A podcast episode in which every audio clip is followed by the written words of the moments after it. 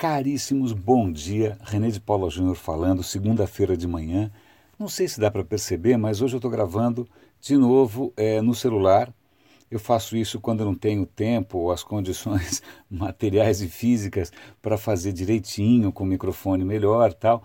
Mas é que agora de manhã eu tenho um café bárbaro. Se tudo der certo, amanhã eu, eu, eu conto alguma coisa a respeito. É, é uma história que eu estou muito curioso, tem a ver com inovação tal. Então, como eu tenho que sair um pouco mais cedo, eu vou gravar direto aqui, porque acho que tem quatro notícias, que eu, eu li hoje de manhã que chamam a atenção. Mas antes disso, um, um, um preâmbulo, né? Muito engraçado porque eu já assimilei a minha rotina, não só checar os sites que eu sempre checo, os e-mails que eu sempre checo tal, mas também contar com a curadoria do próprio Google. Por quê? Eu tenho um celular Android, o meu launcher, né, que é, é o software que, que faz aquela tela de entrada tal, é o próprio Google Now. Então, é, ele faz uma curadoria para mim e me mostra já algumas coisas que ele sabe que eu conheço. Por alguma razão qualquer, hoje ele não está mostrando nada. E é engraçado porque eu fiquei. É uma sensação maluca que você fala, bom, é, e, e, e, e agora que. É muito engraçado. Isso para mostrar que um dos melhores sinais de que alguma coisa é realmente útil é quando você sente falta, quando ela para de funcionar. Né? Eu lembro quando eu, eu comprei o primeiro smartwatch, eu, eu tenho um, um, um, smartwatch Android, é, falei, será que isso daqui é importante? É ou não é? Até o dia que eu saí de casa sem, e cada vez que meu telefone tocava, ou cada vez que ele, ele fazia sinalzinho de alguma mensagem, eu olhava no relógio primeiro. E eu não estava com o relógio. Então, só para mostrar como a gente fica dependente sem perceber dessas, dessas muletas né, tecnológicas que a gente acaba adotando. Mas vamos lá. A primeira notícia que eu vi no final de semana, inclusive extremamente interessante, uh, o Instituto de Tecnologia de Israel, que se chama Technion, ele lançou um device, um aparelho, que consegue checar, consegue conferir, consegue diagnosticar até 17 doenças, sabe como? O seu hálito o seu bafo. Você vai lá, bota a boca no canudinho, assopra, ele instantaneamente, ele tem sensores com nanotubos de carbono, ouro, diaba 4, ele consegue pelos elementos, pelas substâncias voláteis presentes no seu hálito, detectar câncer e é um monte de coisa. Isso é super bacana. Né? Por enquanto, esse aparelho é uma caixinha, parece uma caixinha de chocolates, eles estão tentando fazer uma versão mobile, né? uma versão que seja compatível com smartphones. Mas eu achei isso super bacana. Primeiro, porque é um exame zero invasivo, segundo, porque é instantâneo. Né? Espero que eles consigam também aumentar o número de doenças diagnosticáveis dessa maneira, mas eu achei, cara, muito, muito, muito promissor. O segundo artigo que eu, que eu tinha para comentar com vocês, é, ele diz respeito a uma matéria até que é divertidinha, que é a seguinte: é, ele mostra uma empresa de Palo Alto. Palo Alto fica na Califórnia, ali no Vale do Silício. Se você entrar na loja, não tem nenhuma pessoa. Tem uns. uns é bizarro. Imagina um tablet né, colocado no alto de um, de um standzinho, só que esse standzinho tem rodinhas. Imagina, parece um carrinho com tablet espetado assim, e no tablet está a cara de uma pessoa. Então, ao invés de você ter pessoas, você tem esses tablets seguindo você, porque ele tem rodinha, fica com rodinha. Né? Então, você conversa com os vendedores e com os representantes que não estão presencialmente ali, mas estão, estão por telepresença. Então, a ideia é que eles vender esse tipo de aparelho e uma das sugestões que ele faz é que você, ao invés de ir trabalhar, né, levar o seu corpício né, dentro de um carro, seja como for, para o trabalho, você simplesmente se conecta com um desses robôs que já está no seu escritório e fica zanzando pelo escritório ali, interagindo com as pessoas.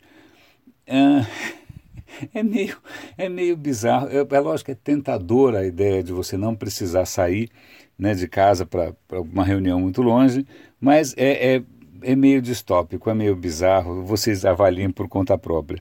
Uma outra coisa interessante aqui, deixa eu ver, marquei mais uma coisinha. Vamos ver o que, que eu achei aqui para marcar com vocês. Ah, isso é bacana.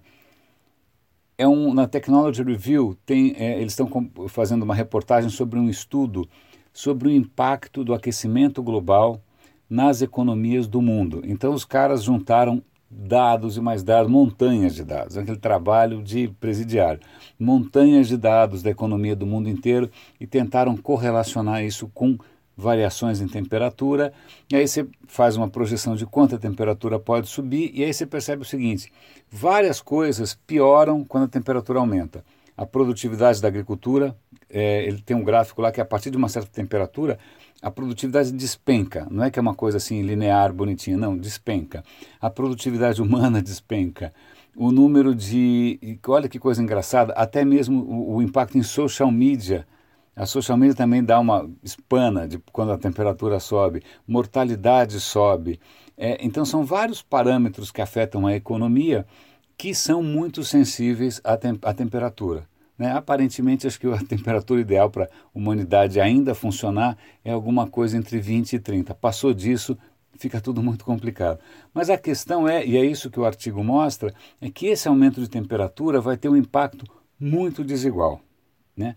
Os países pobres, cujas economias dependem mais ainda do sol é, ou do, do, do, do clima, é, vão ser muito mais impactados. O Brasil está lá pintado de vermelhaço. Né? O Brasil, algo me diz que a coisa não vai ser muito fácil. E eles fazem estimativas do tipo assim: os países mais pobres vão ter uma queda de até 70% nas suas economias. É, os números são meio assustadores. Países que são frios, sei lá, como Rússia ou norte da Europa, talvez até se beneficiem. Né? As condições climáticas vão ficar mais favoráveis para esses caras. Ou seja, o aquecimento global vai aumentar, vai promover ainda mais a desigualdade regional, a desigualdade internacional entre os países. É claro que o Trump não acredita em nada disso, né? mas deixa para lá. Caríssimos, acho que o que eu tinha para comentar com vocês, é, eu acho que é isso. É, eu vou subir isso daqui imediatamente, não vai ter ruído de fundo, musiquinha de fundo, passarinho de fundo. Eu gravei direto no aplicativo do SoundCloud, espero que a qualidade fique razoável, por favor comentem.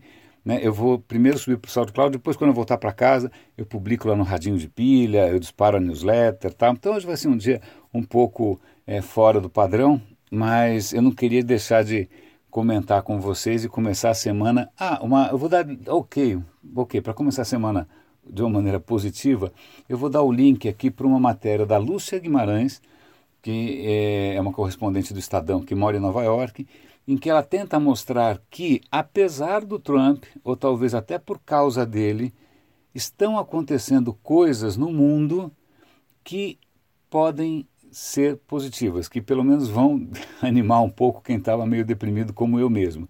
Por exemplo, é, protestos como não se via há décadas, né? protestos nas ruas, protestos espontâneos tal. Mesmo na Romênia também, a população indo para a rua massivamente contra a, uma, uma lei que favorece corruptos. É, um número maior de jovens que todo mundo achava alienados, tal, os milênios, começando a se interessar, a se engajar em política. Então, talvez, talvez, essa infecção oportunista que, que é o Trump gere aí anticorpos e torne a humanidade mais saudável e menos mané. Caríssimos, um grande abraço, boa segunda-feira para vocês e depois eu conto como é que foi minha reunião. Até amanhã.